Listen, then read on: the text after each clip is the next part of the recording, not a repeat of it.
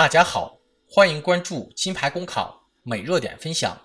今天的热点来自长沙晚报何永海的文章：刷单入刑第一案具有破冰意义，该收手了。建立刷单炒信平台，在淘宝网站吸纳卖家互刷好评或者虚假交易，以此欺骗淘宝买家。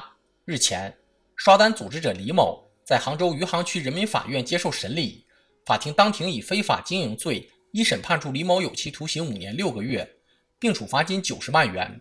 据了解，这是国内首例刷单炒信被追究刑事责任的案件。这是全国刷单入刑第一案，是阿里巴巴运用大数据主动发现并向警方输送刷单线索，进入刑事宣判的第一案。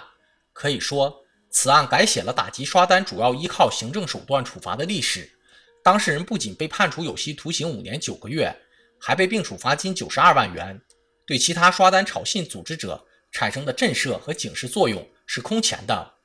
刷单炒信行为完全可能被追究刑事责任，而且会重重追究刑责，该收手了。刷单入刑第一案宣判后，期待有更多的刷单炒信者受到法律公正审判，以彰显法律正义。目前，刷单炒信已成为消费者人人喊打的社会公害。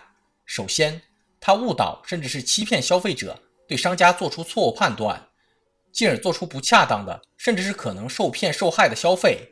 其次，刷单也构成不正当竞争，危害市场竞争秩序，对其他正当竞争的商家不公正，可能引来群起效仿，形成劣币驱逐良币之势，使电商平台整体数据受到严重污染。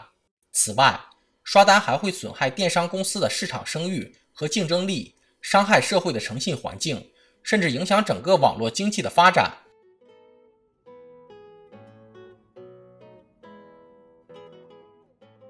因此，面对这样的问题，有关主体应从以下方面入手：一、加大电商平台与政府部门的合作力度。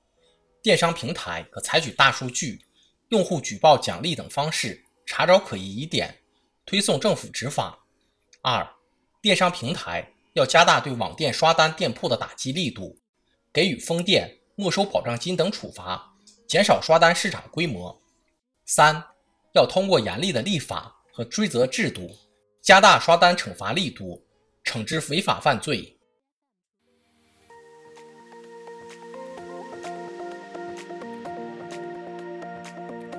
好消息，我们刚刚完成了公众号的再次升级，升级后的内容。也将更加全面。现在有面试免费课程和面试真题，我们也会逐渐包含行测、申论、遴选等内容，是大家备考学习的有效助手。